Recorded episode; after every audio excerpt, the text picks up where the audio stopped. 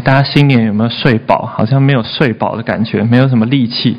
好，想请问大家，请问在九二一大地震发生的时候，你已经出生了的人，请举手。好，这里应该只有辅导以上的举手。好，手放下，这是一个考验你们年纪的时刻。好，九二一大地震发生的时候是哪一年？一九九九年，没错。那几月几号？九月二十一号，没错，这个叫九二一大地震，发生在一九九九年九月二十一号。呃，瑞士规模七点三的一个强烈的大地震啊，对你们来说已经像是一个历史事件一样。那这个大地震对台湾的影响很大啊，台湾的建筑法规因为这个地震有很大的改变，所以有很多人说。现在买房子不要买九二一大地震以前盖的房子，要买地震以后盖的房子，因为地震以后盖的房子比较坚固。我记得九二一大地震发生的时候，那个时候我小学二年级，然后晚上凌晨的时候，突然就开始摇，会摇很大，房子就左右摇，左右摇，然后我就醒来，然后那个时候我妈妈很紧张，就抱着我妹妹很小，然后就那时候就很紧张，想到底要跑还是不要跑，后来摇一摇，哎，我们就睡回去了。然后隔天呢？早上起来，哎，早上起来发现停电了，啊，都没有电，啊，但是电话是有电的，啊，我就打电话给我同学，然后因为停课了，就临时又宣布停课，因为地震很严重，就打电话给我同学问说，哎，你在做什么啊？然后怎么样怎么样？然后后来就是知道，虽然台北好像摇过没有什么事，但是台湾尤其中部的地区，然后地震的状况非常的严重，啊，对你们来说好像一些。常听爸爸妈妈讲的一些历史的事件一样啊，或许你们在成长过程当中也经历过一些比较大的地震，啊，因为这个地震，呃，台湾也想出很多方法要因应地震所带来的灾害。好，我们要来看，不知道你们有没有去过国家地震中心？啊，有人去过国家地震中心吗？啊，国家地震中心在台大啊辛亥路的附近的地方。好，我们来看一下。国家地震中心还有这地震灾害的演练，还有他们到底是怎么样来让建筑物更坚固？还有啊，我们可以怎么做？好，我们来看一个影片。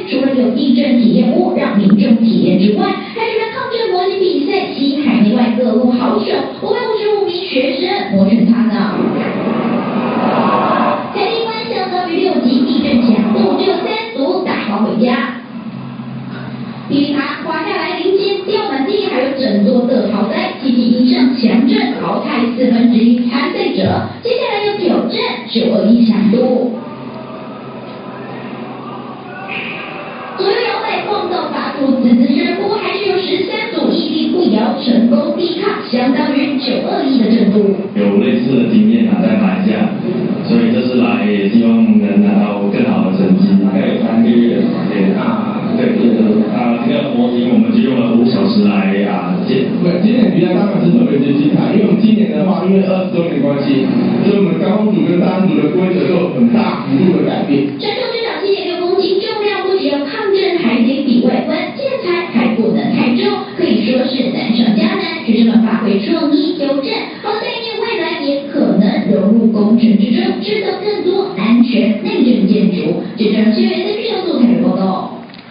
你们刚刚在影片里看到一个什么比赛？耐震啊，抗震比赛，然后他们要做各种的模型，然后放在那个地震的模拟器上面，用不同的震度来模拟啊，看谁的模型先倒下来啊。这个模型有没有限制？什么限制？重量的限制啊？为什么重量要有限制？啊，这样我就盖越，如果我没有限制的话，那我就用很重的东西啊，就是一直盖，一直盖，一直盖，然后就用重量压住，不行，因为实际的建筑物其实是不可能是重量是无限大的嘛。好，所以就像实际的建筑一样，不只有重量问题，还有成本的问题。好，就好像模拟我们实际在盖房子一样。好，所以在同样的，好，好像重量啊、成本限制当中，要怎么样盖出一个坚固的建筑物？你们看刚刚的那些没有倒的建筑物里面，你们觉得有什么特征？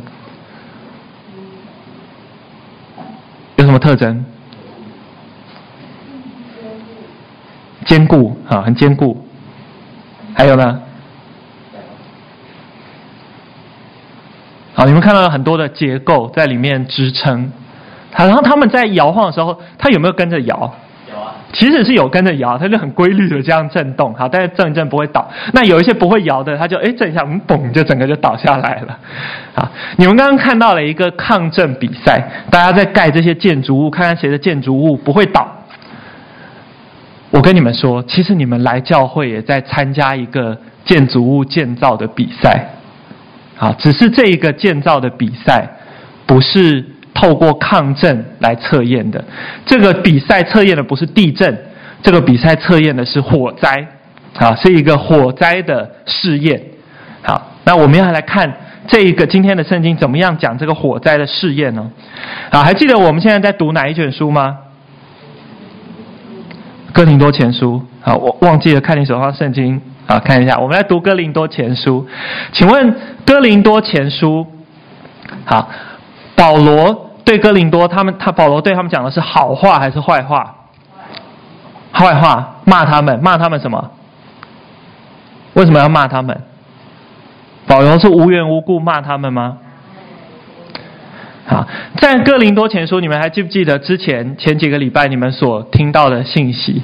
好，哥林多教会保罗骂他们骂的第一件事情是什么？是分党结派。好，这个经文上面说第三章，好，你们刚刚只读了第三章中间的一段经文。好，我们要从第三章的前面开始看。好，你手上有圣经，或者你看投影上面第三章第三节。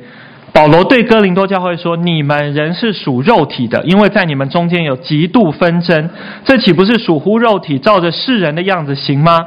有说我是属保罗的，有说我是属亚波罗的，这岂不是你们和世人一样吗？亚波罗算什么？保罗算什么？无非是执事，照主所赐给他们个人的引导你们相信。啊，请问哥林多教会分党结派，他们的党跟派的名字叫什么？”啊，不是民进党跟国民党，他们分的是以什么为名字？以他们跟随的人为名字。你们从经文上面看到的什么名字？保罗派，还有什么派？亚波罗派。啊，保罗你们认识吗？保罗就使徒保罗写这个哥林多前书，保罗。亚波罗是谁？啊，亚波罗，你们听这个名字，你们觉得这是一个什么语言的名字？啊，他是希腊的文的名字。亚波罗是那个时候一个很有口才的人，而那个时候的人，他们觉得哇，听你很有口才，他们就觉得很有说服力，就跟随他，就觉得哇，我的老师最厉害，我的老师最会讲话。所以有些人他们就选择跟亚波罗，有些人就选择要我要跟保罗。哦，保罗写的东西很有道理，内容很深奥，所以他们就分党结派，互相攻击。保罗就骂他们说：“你们怎么可以这样分党结派呢？”好，你们以为你们在比谁的老师比较厉害？其实老师不重要。好，你们看经文他怎么说？第五节他说：“亚波罗算什么？保罗算什么？无非是执事，照主所赐给他们个人的引导你们相信。”好，请问他说亚波罗跟保罗无非是什么东西？执事。啊，请问什么是执事？啊，刘真林执事，啊，执事，执事是什么东西呢？啊，执事，你们现在听到好像是教会里面这些服侍的人啊，执事长老，在那个时候，执事在原文里面的意思其实就是仆人的意思，啊，仆人，啊，其实就是仆人，所以亚波罗是什么？保罗是什么？就是仆人，谁的仆人呢？上帝的仆人。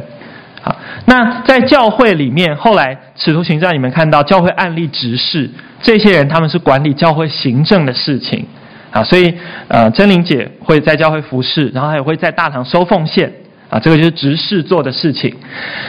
执事，他说执事其实就是仆人。亚波罗跟保罗他们就是上帝的仆人，他们所做的只是上帝赐给他们什么，他们就照着这些事情来帮助教会，引导教会的人相信。好，所以保罗讲的第一个前情提要，在第三章里面，保罗讲的第一件事情就是。你们在那边推举你们所跟随的人，保罗推举亚波罗，其实这些人只是仆人而已，上帝所使用的仆人，目的都是要帮助我们相信。好，接下来呢，我们接下来往下面看第六节，圣经上面说。我栽种了，亚波罗浇灌了，唯有神叫它生长。可见栽种的算不得什么，浇灌的也算不得什么，只在那叫它生长的神。栽种和浇灌的都是一样，但将来个人要照自己的功夫得自己的赏赐，因为我们是与神同工的，你们是神所耕种的田地，所建造的房屋。好，请问同学，第六节我栽种了，是我是谁？啊，保罗，好，没错，我栽种了。保罗自己在讲话，保罗栽种了，亚波罗浇灌了。好，他就说教会好像是种植物一样。请问是栽种浇灌的人叫它长起来吗？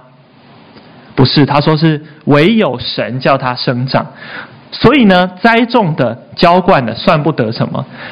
保罗告诉我们，你们在那里。说老师很厉害，你们跟随的这个首领很厉害，但是其实他们都不算什么，其实他们只不过是农夫、园丁、种植物而已。其实是上帝叫你们教会里面好像植物一样生长起来，啊，只在那叫他生长的神。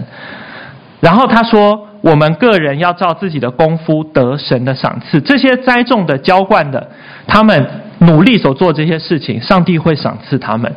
我们是与神同工，你们是神所栽种的田地，所建造的房屋。请问你们是谁？各位同学，你们是谁？你们就是你们啊！你们就是这里的每一位，你们就是神所栽种的田地，所建造的房屋啊！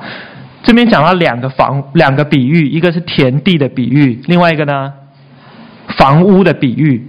好，请问你们看到这里第六节到第八节、第九节，请问这里讲到的是哪一个比喻？田地的比喻还是房屋的比喻？田地的比喻，看得出来吧？好，田地的比喻，这边讲的是田地的比喻。他所以第九节在这里说，你们是神所耕种的田地，所建造的房屋。保罗接下来就要再讲下一个比喻，就是房屋的比喻。好，房屋的比喻就是你们。所今天所读到的经文，好，来，我们要再来读一次你们刚刚读到的经文，第十节，请。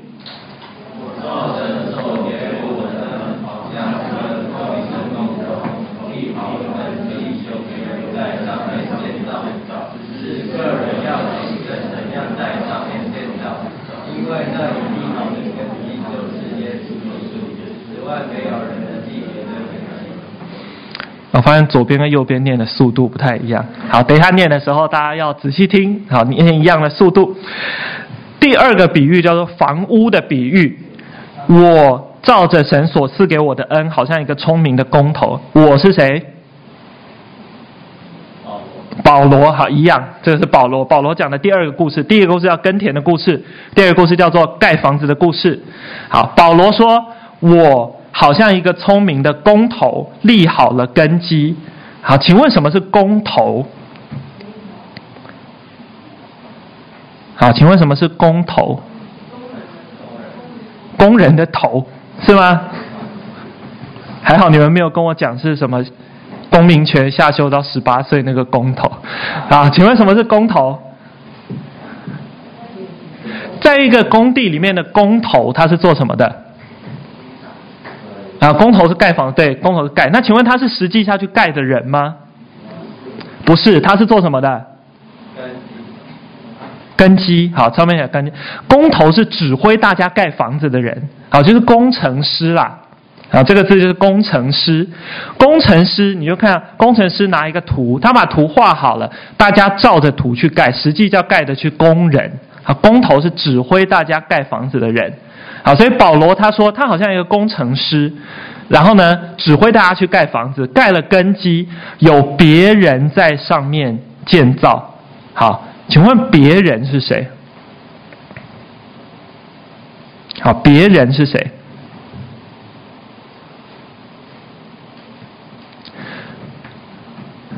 别人就是你们。啊，你们每一个人，对那个时候的人来说，保罗说他立了根基，别人建造，好像教会里面的其他的人啊，比如说亚波罗啊，比如说教会里面的其他的老师，教会里面的每一个人都在建造。对现在来说，你们每一个人就是保罗所说的别人在上面建造。啊，保罗他像一个工程师，他把圣经写下来，我们都照着圣经所做的去盖教会。啊，但是这里讲的盖教会不是指盖教会的那个建筑物哦。啊，你们会盖教会的建筑物吗？呃，你们应该不会盖教会的建筑物。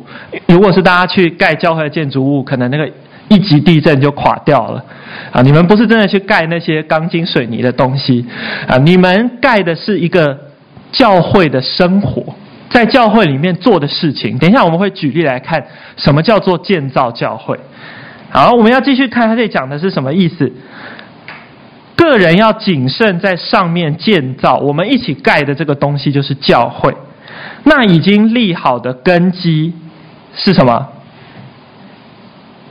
根基是耶稣基督，此外没有人能立别的根基。请问，教会的根基是耶稣基督是什么意思？什么叫做教会的根基是耶稣基督？当你说某一个东西它的根基是什么的时候，代表什么意思？这个根基是重要的还是不重要的？重要的东西。好，所以当我们说教会的根基是耶稣基督，教会最重要、最基础的东西，好，就是耶稣基督。基础这个词很有道理哈，它有两个意思，一个是基本的。简单的、初步的意思，基础的另外一个意思是什么？就是放在最底下，所有东西要盖在它的上面。所以教会的根基就是耶稣基督。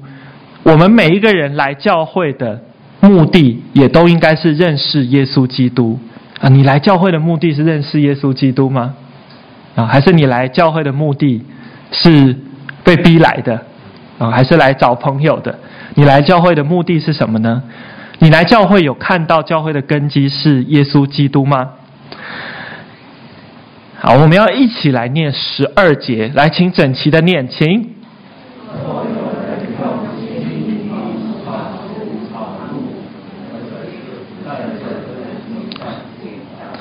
好，我发现一个念读的困难，有些人标点符号停顿，有些人不会停顿。第十二节说。若有人用金银宝石草木禾秸在根基上面建造，哎，人是谁？人是谁？你们大家好，大家所以注意了，这个这这节经文跟你们所有人都有关系。人，大家用金银宝石草木禾秸在这个根基，哪个根基？耶稣基督上面建造。这些建材里面有。坚固的建材跟不坚固的建材，好，请问什么建材是坚固的建材？金银宝石是坚固的建材，什么建材是不坚固的建材？草木合接，好，草木合接，好，然后我们来看一下这两种不同的建材哦，有金银宝石，有草木合接，啊，就是稻草啊。烂木头啊，软软的这种东西啊，搭茅草屋。金银宝石跟草木合接这两种建材有什么特色呢？好，请问哪一种建材是坚固的建材？金银宝石是坚固的建材，那草木禾秸是什么建材？坚固的相反是什么？不不坚固。哎，不对，坚固的相反，好。金银宝石是坚固的建材，然后它是成本很高的建材，很贵嘛，哈，贵重的金属还有宝石，它是成本很高的建材，然后它是盖得快还是盖得慢的？盖得很慢的，很重啊，还有不只是盖，你开采这些东西要不要花时间？要花时间，所以金银宝石挖得慢，盖得也慢啊，就很花时间。那草木禾秸呢？是什么样的建材？很脆弱的建材，就好像三只小猪搭茅草屋一样，搭得很快啊，一下就盖起来了啊。那草木合接是怎么样的建材？它是成本高还是成本低的建材？成本低的建材，很便宜，到处都有。茅草堆别人不要，丢在旁边的东西拿来盖房子。好，那请问草木合接盖的比较快，还是金银宝石盖的比较快？草木合接盖的比较快。好，所以我们要来想想这两种不同的建材哦。如果你们、我们每一个人都在盖教会，我们每个人在教会里面做的事情都可以分成两种：金银宝石的事情跟草木合接的事情。啊，不是说你们这些金银宝石，你们这些草木合接。金银宝石的事情跟草木合接的事情，有一些事情是它可以很坚固，你在教会里做是可以存到永远的。有一些事情呢，是你在教会里做，过一段时间，嘣就消失了。有一些事情你要花很多时间、很多精力去做，成本很高，盖得很慢。有一些事情，哎。好像成本很低，很轻松做，但是它很快就会消散掉。我们要来举一些例子，大家可以想一想，你觉得你在教会里做的什么事情是金银宝石，什么事情是草木合接？好，请问你觉得在教你每天礼拜来到教会认真听讲道是属于哪一种事情？啊，谢谢谢谢，认真听讲道是属于金银宝石的事情。好。那如果是草木合接会是什么呢？啊，我没有写玩手机，聊天放空打瞌睡。同样的一件事情，你可以做成金银宝石的事情，你也可以做成草木合接的事情。你会想说，哎，为什么认真听讲道会是金银宝石？请问为什么认真听讲道会是金银宝石？认真听讲道。听到的东西留下来，对我们的生命会是宝贵的，但是如果你没有听这个东西，没有留下来，聊天放空打瞌睡，它就会变成一个草木合接的事情，啊！我知道很多人，尤其是国中生，会觉得听讲道真的是很痛苦，哇！坐在这边坐好久，就是唱完诗歌，可能就很想睡觉，可能还没有唱诗歌之前就很想睡觉，啊！但是我相信。很多的，就是高中生的哥哥姐姐可以做见证。就当你们慢慢越长越大啊，到了高中，也许高一、高二、高三的时候，你会发现，哎，以前我国中听不懂的东西，现在都听得懂了耶。啊，以前我听懂十趴，后来我听懂五十趴，还听懂一百趴啊，有没有？有，好啊。那个大学生很认真的点头，啊，他们也都经历过听得很少到听慢慢听得很多。好，所以大家不要放弃。就是努力认真，你听讲到，总有总有一天你会全部听得懂的。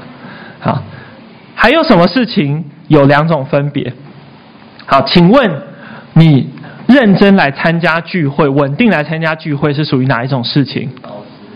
金银宝石的事情。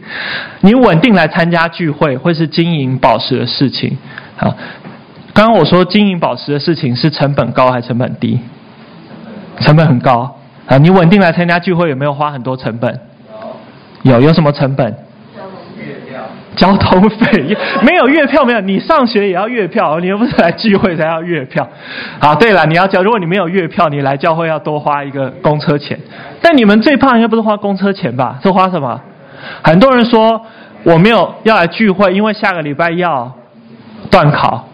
好，因为要念书，我不要来聚会。然后因为有什么什么事情，我不要来聚会。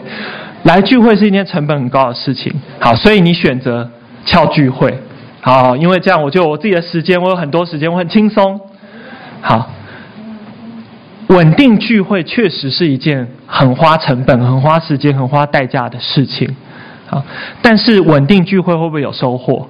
有。好，请问你如果很，请问你如果常常不来教会会发生什么事情？你跟你旁边人熟不熟？不，你以前在儿组的时候啊，每个礼拜你儿童主日学啊，我都认得旁边人是谁。结果到了青少以后，你有时候又不来聚会啊，考试又不来聚会啊，尤其九年级或高三就不来聚会。过了一段时间，我就发现，哎，旁边人我都不熟好，或者是熟一面之缘，我都不太敢跟他打招呼，啊，所以你们的关系就渐渐变淡了，啊，或者是你讲话都讲一些，哎，不知道开口不知道讲什么啊，你最近好吗？哦，好啊，哦，就这样就结束了，很尴尬，好，但是如果你每个礼拜来聚会，跟弟兄姐妹有互动的话，可以怎么样？你就可以知道，哎，他最近要做什么？哦，你下礼拜要去，哦，你要去考音听哦。哦，加油加油！就是可以知道他比较实际的发生什么事情，好，或者说，哎，你知道你社团发生什么事情？知道你家人哦，你爸确诊哦，那你有没有确诊？哦，你好厉害啊！你爸确诊，你竟然没有确诊，啊，就可以很具具体的知道他什么事情，然后可以为他祷告。但是如果你很久没有来聚会，渐渐的，你的聚会生活就好像茅草屋一样，就变得很容易倒塌，啊，很容易最后临门一脚，也许你就没有办法，你就没有来聚会了。好，那再问大家，请问，跟弟兄姐妹成为属灵同伴是金银宝石的事，还是草木禾秸的事？好，成为属灵同伴是金银宝石的事。请问什么是属灵同伴？哎，什么是属灵同伴？啊，请问陈想，你有属灵同伴吗？有啊。有，是谁？很尴尬，不敢讲，没有没有被讲到，有点尴尬。好，属灵同伴跟一般的同伴、一般的朋友有什么不一样？属灵同伴字面上叫属灵的同伴嘛，我不只是肉体有肉身有同伴，我属灵上面也有同伴。好，一般的朋友他可能是啊陪我出去玩啊陪我。做很做就是做一般的事情，可是属灵同伴可以知道我属灵上面的需要，在我困难、在我软弱、在我心里忧郁低潮的时候，可以为我祷告。好，在我做不讨神心意的事情的时候，可以提醒我，啊，可以提醒我要来教会，可以陪伴我，然后在教会知道我们是一起追求认识上帝，这是属灵的同伴。你有没有属灵的同伴呢？好，你身边的坐你旁边这些弟兄姐妹，他可能是你的属灵同伴，可能是关系尚待建立的属灵同伴。好，希望你们在国高中这六年的时间，可以跟你身边的一些人，不用很多人，可以建立属灵同伴的关系。你们可以一起祷告，知道你现在真正的需要。好，所以很鼓励大家，你们若有困难的时候，就请旁边的人为你们祷告。建立属灵同伴的关系，好，请你们建立属灵同伴的关系，不要只是酒肉朋友的关系。好，虽然你们现在不会早出去喝酒，好，确定吗？不会早出去喝酒，好，不会出去喝酒，但是也许你们出去，好，就是比如说，就是一在一起都在玩手机啊，好，或者是就是聊一些有的没有的，好，希望你们的关系是属灵同伴的关系，不是酒肉朋友的关系。好。我刚刚举这些例子，记得吗？这些不是只是跟你自己有关，这些事情是跟教会的每一个人都有关系的。好，不是我自己认真听讲到，我自己认真讲讲听讲到，当然对我自己很有帮助，我可以更多认识上帝。对我身边的人有没有帮助？请问，当我认真听讲到的时候，对我身边的人有没有帮助？不好，至少我不认真听讲道，对我身边的人应该会有不认真、不好的影响。好，比如说我跟我旁边人聊天，导致我身边人没有办法认真听讲道。好，或认真我认真聚会的时候，我旁边人看我认真聚会，我也会被影响，也会认真聚会。当我认真听讲道的时候，我学到了信仰上面的知识，别人有需要的时候，我可以帮助他，我可以知道怎么样为他祷告。所以这些事情不只对我自己有帮助，其实对教会里面的每一个人都是有帮助的。所以我们做这些事情，不要觉得好像是你自己一个人做而已。当我们在建造、谨慎建造的时候，其实我们是在建造教会里面的每一个人。好，还记得吗？如果你们有上过基要真理班的话，教会指的不是那个教堂的建筑物，教会是什么？教会就是你们每一个人，你们每一个人就是教会。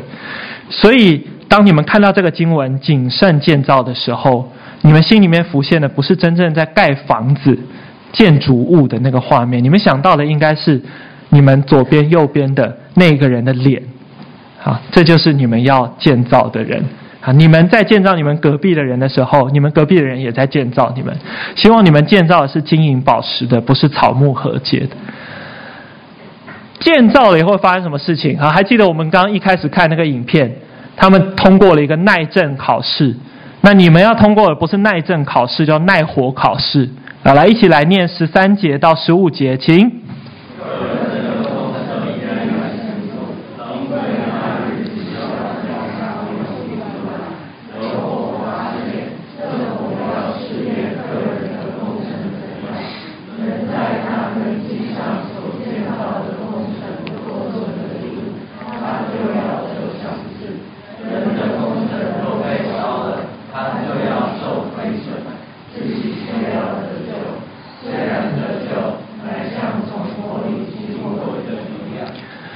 这里讲到我们的工程要受试验，十三节说个人的工程必然显露。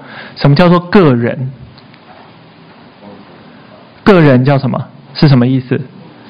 个人就是每个人的意思。啊，所以我们每一个人都要为自己所盖的工程负责。啊，你不会好，你要为你自己盖的工程负责哦，你不能说好。在我小家里面，我看哇，王颖谦很属灵，王颖谦都有认真聚会，王颖谦都有服侍，好，所以就是都没问题啊，我们就靠他就 OK 了，好，我就当那个 free rider，就直接搭便车，什么事都不用做，好，没有这种事情啊。他说，个人的工程必然显露，所以你的工程也要显露。你有没有认真来聚会？你有没有认真跟别人建立属灵同伴的关系？这些事情也要被上帝测验出来。在什么时候呢？在那日子要将它表明出来。请问那日子是什么日子？那日子是哪个日子？诶，刚我有听到谁来的时候？耶稣来的时候。那日子就是耶稣要来的时候，耶稣复活升天以后，在天父的右边。但耶稣不是一直坐在上面就没事哦，耶稣有一天要来到世上，要来审判世界。那个时候有火要出来试验大家的工程。好，请问火经过以后，金银宝石跟草木禾秸，哪一个会烧掉，哪一个会留下来？草木禾秸会烧掉，金银宝石会留下来。好。所以你建造的工程坚不坚固、耐不耐火，到那个时候就要出现，就要被看，就要看出来。好，他说，我们受试验以后，人在那根基上所建造的工程若存得住，他就要得赏赐；人的工程若被烧了，他就要受亏损，自己却要得救。虽然得救，乃像从火里经过的一样。好，在我们一起建造教会的这件事情上面，如果你建造的是金银宝石，经过火的试验以后留下来，你会得到上帝的赏赐，你会得到上帝的肯定。那如果你建造的是草木禾秸，好，请问发生什么事情？会被火烧掉。好，那被火烧，可是呢，他说被火烧掉以后，自己却要怎么样？得救。好，什么意思？什么叫做被火烧掉以后，自己却要得救？你们每一个人相信耶稣的人，你们都已经得救了，啊，在这里的每一个人，因为我们都是相信耶稣受洗的人，我们每一个人都已经脱离了死亡和罪恶，我们每一个人都会与主，到时候都会与主永远在一起，我们都得救了，啊，但是我们今天在这里讲的这个经文，这个谨慎建造，是指每一个基督徒的责任。你在教会里，你有没有认真的参与？你所做的是帮助这个教会的群体，还是破坏这个教会的群体呢？好，在这里的这个试验是针对大家每一个相信耶稣的人，每一个在教会里面的人。好，你所做的如果是存得住的，会得赏赐；如果存不住的呢，就被烧掉了。好，但是这件事情，你在教会里认不认真？这件事情不会不是影响你有没有得救，因为你得救只跟信耶稣有关系。好，但是勉励你们，你们不要只做一个得救的人，你们要做一个得救但是谨慎建造的人。希望你们在主来的日子，当主问起你们在教会里所做的每一件事，你们所经历的事情的时候。啊，你们可以成为那个得主赏赐的人。所以今天我们回想一下我们所听到的东西，在教会里面，我们只有一个根基，就是耶稣基督。耶稣是我们来教会的基础。如果没有耶稣，我们就不需要来教会了。啊，如果没有耶稣，这里就跟外面的社团、各种的团体、组织都一样。耶稣是我们来教会里唯一的目的，也是我们来教会要来寻求认识的。第二个，我们来教会当中不只是来而已，我们来这边要建造教会。我们建造的不是教会的建筑物，我们建造的是教会里面的每一个人。你所做的，你认真参与的每一件事情，不只对你有帮助，也对你旁边的人有帮助。希望你们所建造的是金银宝石，不是草木禾秸。第三个。你们建造不是盖完就没事了，在耶稣再来的那个时候，他会试验大家的工程。好，希望你们的工程不会被火烧掉，而是可以存到永远的工程。好，接下来有一段默想的时间，那请思琴帮我们谈婚姻的诗歌，我们一起来回想刚刚你在讲道中所听到的事情。